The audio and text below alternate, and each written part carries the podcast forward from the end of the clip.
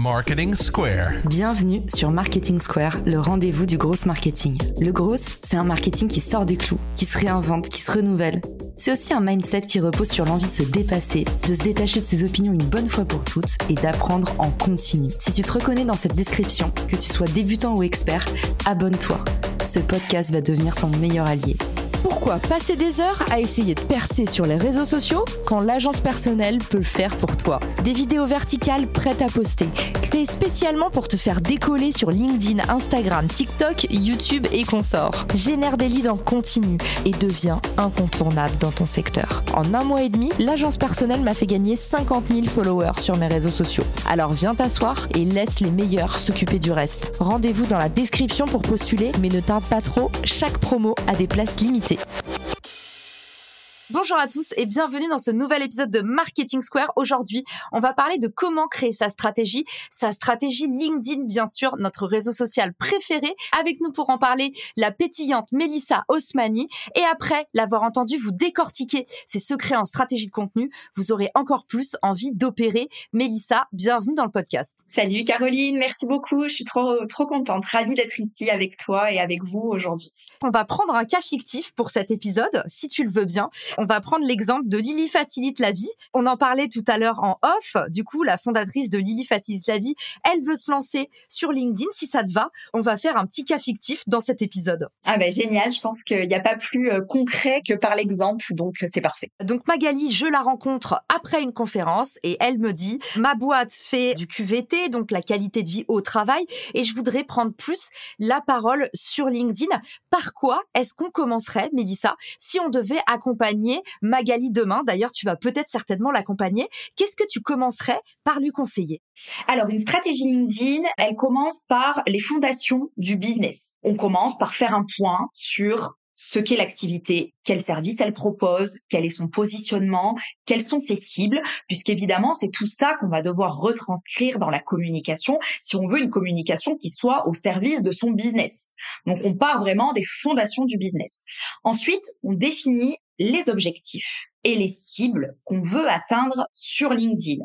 On n'atteindra pas forcément toutes les cibles de la boîte sur LinkedIn, puisque ce qu'il faut, c'est qu'on cherche à atteindre des cibles qui sont sur LinkedIn, qui font partie de l'audience. Et on définit les objectifs qu'on va vouloir atteindre? Est-ce qu'on veut faire de LinkedIn un canal pour notre visibilité, pour la notoriété de l'entreprise? Est-ce que, à l'inverse, on veut en faire un canal d'acquisition principal? C'est-à-dire vraiment, est-ce que c'est le canal qui va nous permettre de trouver des clients, de convertir et de faire du chiffre? Donc, on définit les objectifs qu'on veut atteindre puisque la stratégie, elle va dépendre de ces objectifs-là. On va pas créer le même contenu selon si on veut vendre ou si on veut avoir de la notoriété. En général, c'est les deux mais du coup, on les définit en amont. Après les objectifs et les cibles, eh bien, on travaille sur le personal branding. Donc, quand on est sur des solopreneurs, le personal branding, il va de soi, on va véhiculer la personnalité du solopreneur qui est seul. C'est différent quand c'est pour des sociétés. Il y a plusieurs personnes, il y a le CEO et il y a d'autres personnes en général qui prennent la parole au nom de la boîte sur LinkedIn. Donc là, on cherche un fil conducteur entre toutes ces personnes-là, puisqu'il faut que la communication soit cohérente, qu'elle soit harmonieuse entre toutes les personnes qui parlent au nom de la boîte, mais quand même, comme on sait que l'on s'attache plus à l'humain qu'à l'entreprise, ça va être important que chaque personne qui prend la parole sur LinkedIn puisse montrer un petit peu de sa personnalité, de ses valeurs, qu'elle puisse véhiculer son identité et avoir une communication qui lui ressemble. Donc on définit tout ça dans le personal branding et moi je fais un petit travail d'introspection pour aller creuser un peu sur qui tu es, ce que tu as envie de véhiculer parce que déjà c'est difficile à faire en solo et très souvent, on a tendance à penser que parce qu'on est nous eh bien, on sait qui on est et donc ça va de soi. En fait, c'est pas si facile à retranscrire dans sa communication. Donc, c'est important de poser noir sur blanc. Je veux qu'on pense ça de moi. Ça, ce sont mes valeurs. Ça, ce sont mes défauts. C'est ça que j'ai envie de véhiculer. Et une fois qu'on y voit clair, on définit la ligne éditoriale. La ligne éditoriale, c'est tous les choix rédactionnels qu'on fait et qui participent à l'image qu'on véhicule de l'entreprise. Le ton de la communication. On se pose par exemple la question, est-ce qu'on vous voit ou est-ce qu'on tutoie son audience. Est-ce qu'on a un ton qui est plutôt pédagogique, plutôt corporate, sérieux? Est-ce qu'à l'inverse, on a un ton plutôt humoristique, plutôt second degré, plutôt léger, plutôt friendly? Donc tout ça, on le définit et c'est le moment de placer le curseur. Jusqu'où on va dans l'humour? Tu vois, ça c'est souvent des questions qu'on se pose. Mes clients me demandent souvent. Moi, j'ai envie d'être fun, j'aime faire de l'humour, mais en même temps, je suis sur LinkedIn pour le pro. Donc jusqu'où je vais dans l'humour? Pour avoir l'air cool, mais pas non plus euh, au détriment de mon sérieux. Alors qu'on l'a vu, l'humour hyper plébiscité sur LinkedIn par LinkedIn lui-même qui veut se racheter une réputation, qui fait des campagnes au Cannes Lions où on voit que la marque se déride, se renouvelle, se rafraîchit et puis aussi parce que s'il y a bien un truc que ChatGPT sait pas faire en écriture, c'est des traits d'esprit et avoir de l'humour. Et c'est pour ça que je pense que nos métiers ne seront euh, pas euh, morts, même avec l'arrivée de ChatGPT, parce que le personal branding, en fait, hein, aucune IA ne pourra euh, vraiment retranscrire, mais si elles vont s'améliorer, évidemment, avec le temps, ça va quand même, je pense, être difficile de retranscrire la personnalité de chacun. Moi, je conseille très souvent sur LinkedIn d'écrire comme on parle, parce que c'est là qu'on est le plus nous-mêmes et c'est là qu'on attire des personnes qui sont attirées par qui on est. C'est aussi tout l'intérêt de l'inbound marketing, c'est en créant du contenu, tu attires des personnes qui sont attirées par ton contenu. Et si tu as réussi à retranscrire ta personnalité, tu vas attirer des personnes avec qui ça va bien matcher. C'est exactement ça. Ça fait un filtre naturel et c'est euh, le gros avantage aussi, c'est que tu vas pouvoir choisir tes clients parce que en te rendant visible, tu as quand même beaucoup plus d'opportunités. Donc, euh, ça crée un double effet. Des clients qui sont déjà presque convaincus et en plus, toi, tu as le luxe de pouvoir choisir. Donc ça, c'est les avantages de la marque personnelle. Donc toi, tu nous as dit, je travaille l'employee advocacy. C'est-à-dire que quand je fais rentrer une entreprise, je joue le chef d'orchestre pour que tous les employés soient au diapason. Donc tu nous as dit c'est les éléments d'un même système. Donc tu travailles ce système, la ligne éditoriale. Du coup, comment tu fais pour que tout le monde ait une tonalité qui aille dans la ligne éditoriale? Je te donne un exemple. On va reprendre Lily facilite la vie à quel point est-ce que on peut avoir des personnalités différentes dans cette même boîte qui fait par exemple la qualité de vie au travail? On est quand même sur un sujet sérieux, sensible. On adresse en priorité les office managers, les RH ou les CEO. Comment est-ce que tu coacherais les employés de cette boîte par exemple? C'est euh, d'autant plus important quand on a plusieurs personnes qui prennent la parole de vraiment bien travailler la ligne éditoriale. Et en fait, il faut qu'il y ait un socle commun à tout le monde, notamment au niveau des thématiques quand il s'agit de parler de la société. Donc quand il s'agit de parler de Lily facilite la vie, de ses services, de ses cibles, de ce qu'elle propose, de son positionnement, son axe de différenciation, là, ça va être important que toutes les personnes qui prennent la parole soient au diapason.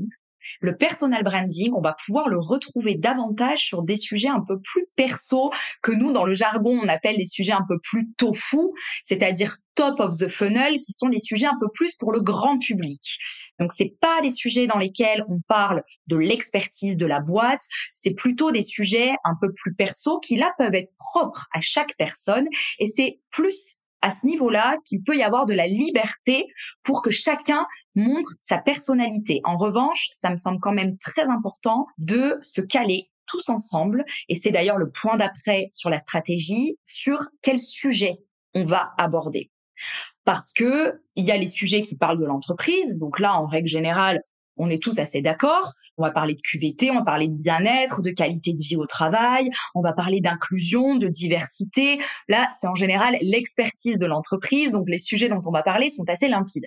En revanche, pour montrer sa personnalité, on va devoir parler un petit peu plus de soi et donc aborder d'autres sujets qui vont nous permettre de montrer nos valeurs, de montrer notre personnalité. Et là, c'est propre à chaque personne. Mais quand même, il faut pas que ça fasse défaut à la boîte, que ça fasse défaut à l'atteinte de ses objectifs. Donc, c'est aussi important de se caler sur les sujets qu'on aborde, chacun de notre côté. Est-ce qu'il y a des sujets qu'on n'aborde pas? Typiquement, une société pourrait dire à ses employés, ne parlez pas de politique par exemple, votre bord politique ne doit pas apparaître sur LinkedIn parce que vous prenez la parole au nom de la boîte. Donc ça, c'est des choses qu'il faut décider tous ensemble et c'est aussi pour ça que c'est important de se faire accompagner parce qu'il y a quand même pas mal de petits détails auxquels on pense pas forcément. Et moi, j'ai déjà des clients qui m'ont appelé en me disant panique à bord. On a un collègue qui a fait un post, il parle en son nom, mais sauf que son profil est identifié à l'entreprise. Ils ont tous la même bannière, ils ont tous la même photo de profil. Il a fait un post qui dénote avec nous l'identité qu'on veut véhiculer. Comment on rattrape ça Et là, on peut vite tomber dans la com de crise et c'est dommage d'en arriver là. C'est justement la question que j'ai envie de te poser. Qu'est-ce que tu réponds à ce moment-là? Qu'est-ce qui se passe en employé advocacy quand euh, il y a quelqu'un qui est justement euh, sous ton égide, qui commence à partir en vrille? Alors je dirais que ça dépend énormément des sujets, mais je pense que ça commence par supprimer le poste si c'est trop sorti des clous de ce qu'on veut faire et recadrer. Et c'est sûrement que ça manque de clarté au niveau de la ligne édito. C'est en général des questions qu'on s'est pas posées ou une clarté qu'on n'a pas eue au niveau de l'équipe. C'est souvent très clair pour le service com et marketing et peut-être un peu moins pour d'autres personnes. C'est aussi, je pense, important que toutes les personnes de l'entreprise ne prennent pas forcément la parole au nom de l'entreprise. On peut décider qui va prendre la parole sur LinkedIn. C'est pas parce qu'on a une boîte de 20 personnes que 20 personnes vont prendre la parole au nom de la boîte, parce que le message se dilue, parce que ça devient difficile aussi à gérer.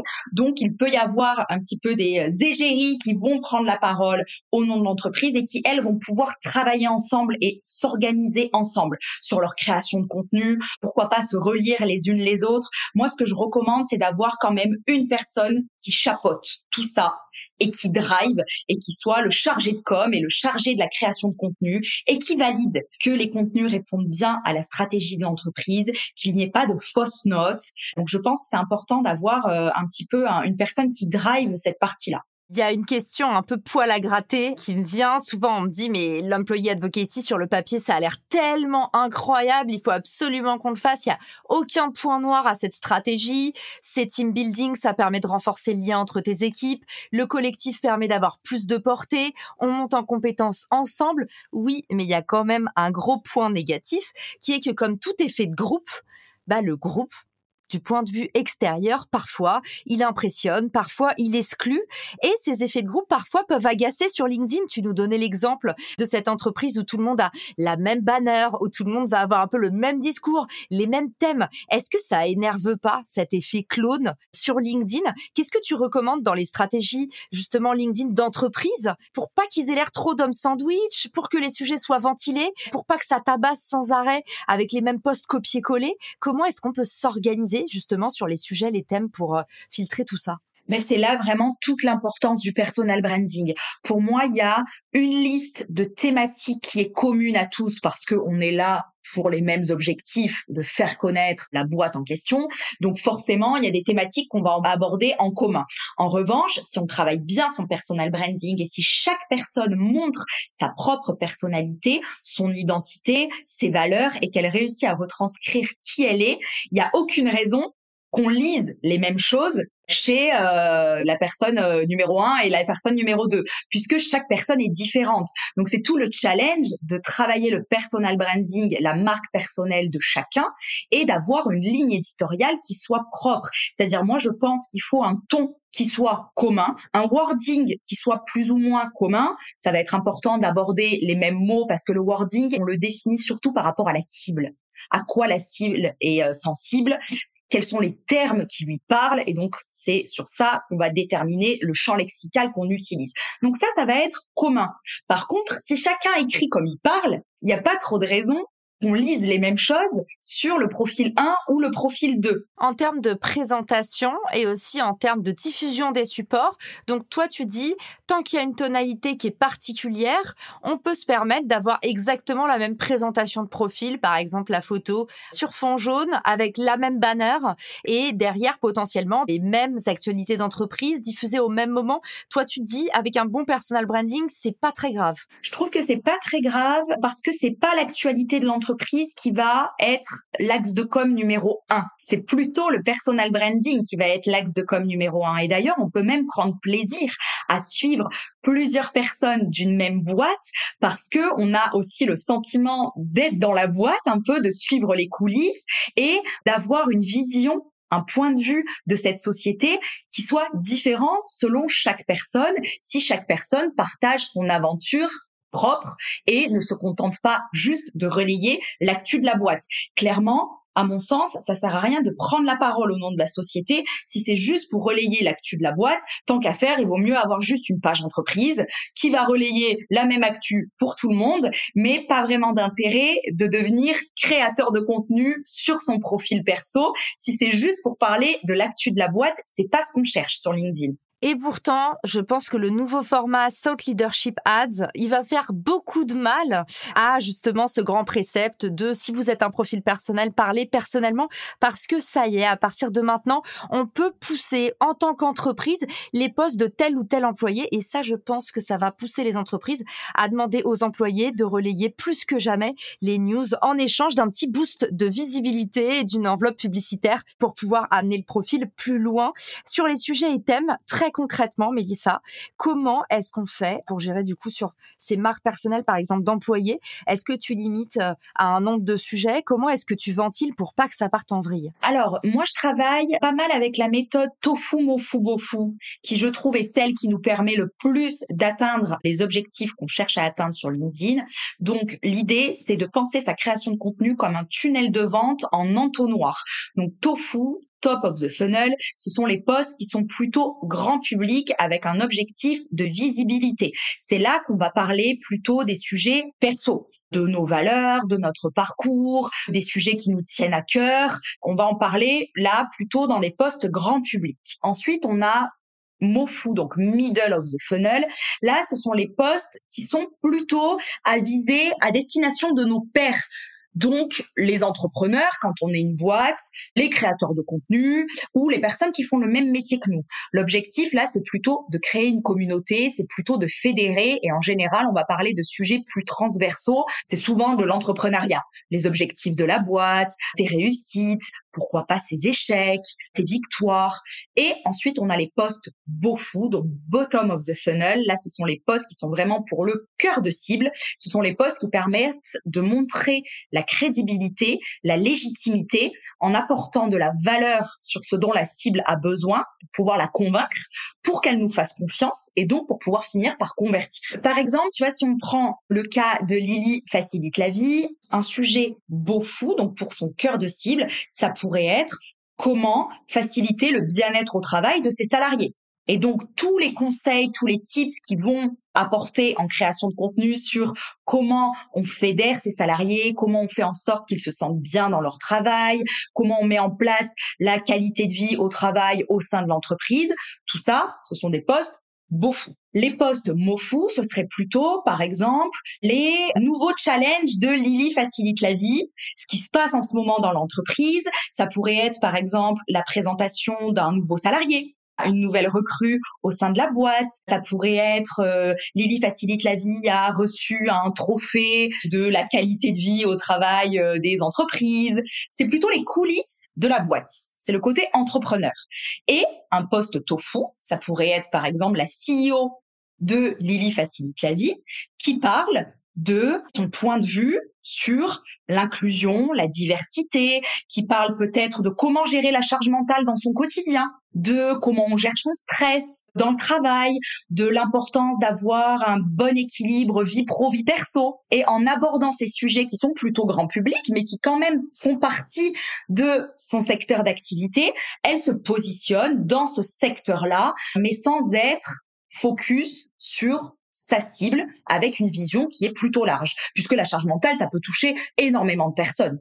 Exactement. Et du coup, vous pouvez avoir des idées à l'infini sur cette pyramide dont vous parle Mélissa. J'ai bien aimé l'idée de, euh, effectivement, l'équilibre de vie pro-perso. Moi, là, si je devais dire, tu vois, des thèmes, moi, je serais plutôt sur tofu.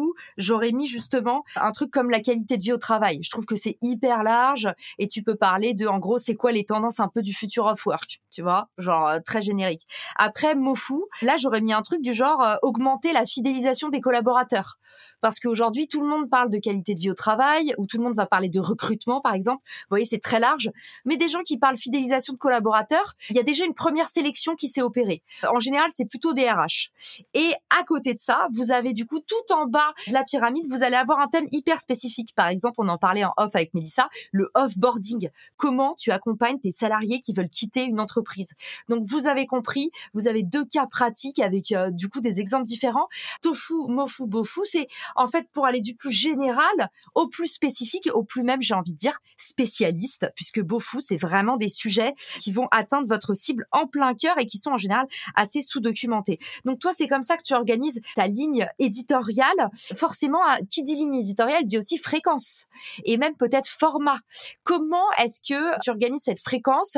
En 2023, l'algorithme LinkedIn a changé.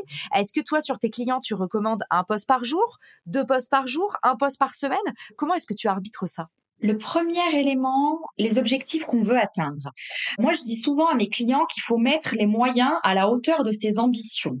Donc, clairement, une entreprise qui me dit qu'elle veut faire de LinkedIn son canal d'acquisition principal, qu'elle veut y trouver tous ses clients, on va pas faire la même fréquence de publication que si elle veut avoir un petit peu de visibilité, que si elle veut surtout être présente sur LinkedIn pour potentiellement, si on la recherche, qu'elle ait un profil optimisé, qu'elle n'ait pas une page qui soit morte. On met pas les mêmes moyens selon les objectifs qu'on veut atteindre. Donc, pour faire de LinkedIn un canal d'acquisition, parce que c'est quand même souvent pour ça qu'on se lance, hein, euh, la création de contenu a quand même un côté très euh, chronophage, c'est du travail, c'est des résultats qu'on atteint quand même sur le moyen long terme. Donc en général, quand on se lance dedans, c'est quand même pour un objectif business de trouver des clients. Moi, je pense que trois à quatre postes, c'est vraiment le strict minimum. En dessous, on risque d'être invisible et ça risque de mettre vraiment beaucoup de temps à prendre parce que ce qui fait la différence en communication, c'est la répétition. Et tu vois, je dis souvent à mes clients que vous êtes la seule personne qui consomme 100% de vos contenus. Ça veut dire que c'est pas parce que vous faites cinq posts par semaine que votre audience va vous lire cinq fois. Ce n'est pas parce qu'elle vous lit cinq fois qu'elle va tout retenir. Ce n'est pas parce qu'elle retient tout qu'elle va passer à l'action. Il y a toujours de la perdition, de la perte entre chaque étape. Donc, au plus on est présent, au plus on met les chances de son côté d'atteindre les objectifs. Jamais au détriment de la qualité. Et il n'y a pas de raison, quand on a une bonne stratégie, en général, ce ne sont pas les idées de contenu qui manquent, donc on arrive à créer du contenu de qualité en quantité. Et après, le deuxième élément qui rentre en compte, concrètement, est-ce que c'est jouable dans le quotidien? Il faut pas devenir esclave de sa création de contenu. C'est chronophage. Si sept posts par semaine, donc un post par jour, ça vous rend fou, ça vous fait passer beaucoup trop de temps sur LinkedIn, l'idée c'est de tenir sur la durée, c'est pas de publier pendant deux mois, 7 jours sur 7 pour finalement en avoir marre et tout lâcher, c'est pas ce qu'il faut. Donc il vaut mieux avoir un rythme de publication un peu plus raisonnable et le tenir pendant longtemps qu'y aller trop fort et s'arrêter au bout de deux ou trois mois parce que là vous aurez même pas atteint les objectifs que vous voulez atteindre, que ce sera déjà la fin. Donc se dire aussi que la création de contenu, c'est du temps.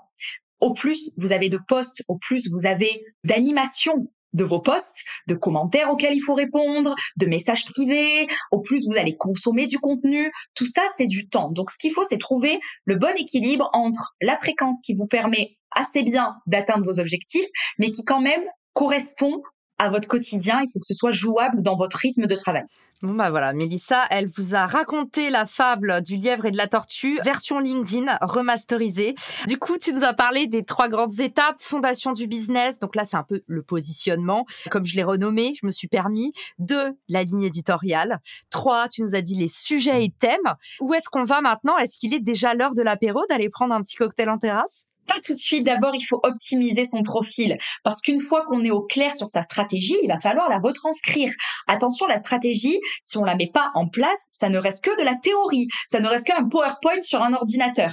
Donc, il va falloir la mettre en pratique et la mise en pratique passe par l'optimisation du profil, la bannière, la photo de profil, la bio, ce sont les deux petites lignes en dessous de notre nom qui nous permettent de nous décrire, notre texte info. Il faut vraiment construire un profil qui soit pensé comme une page de vente. Et ensuite, créer du contenu, c'est là qu'on va vraiment mettre en place la stratégie et donc cette partie-là, il faut de l'organisation, de euh, la stratégie, pareil toujours dans l'objectif de euh, pas être esclave de sa création de contenu et de réussir à tenir sur la durée. Donc ça passe par un calendrier éditorial, ça passe potentiellement par de la programmation de postes, par une organisation pour faire rentrer la création de contenu dans son quotidien. Il faut que ça devienne une routine au même titre que les autres tâches de la boîte, au même titre que tu vas faire ta compta tous les lundis, au même titre que tu vas faire ton administratif tous les vendredis. La création de contenu doit devenir un rituel de l'entreprise pour vraiment profiter de tout son potentiel. Mélissa, dis-nous vite, où est-ce qu'on peut t'envoyer des mots de remerciement, des fleurs, des courriers de fans? Où est-ce qu'on peut te dire merci pour toute la générosité dont tu nous as arrosé aujourd'hui? J'adore les fleurs, mais j'en attends pas tant. Par contre, les messages pour me dire que vous avez aimé l'épisode, ça fait toujours plaisir et vous pouvez me retrouver essentiellement sur LinkedIn. Je suis très connectée, donc je manquerai pas de vous répondre et euh, ça me fera très plaisir de recevoir des messages de votre part. Génial. Et ben, je mettrai tous les liens pour te retrouver, Mélissa, dans les ressources de l'épisode. Et puis, en attendant, je vous souhaite à tous une très bonne journée, soirée et à très vite dans un nouvel épisode de Marketing Square. Ciao! Si cet épisode te plaît, tu peux le partager en me taguant ou lui laisser 5 étoiles sur Apple Podcast. Marketing Square.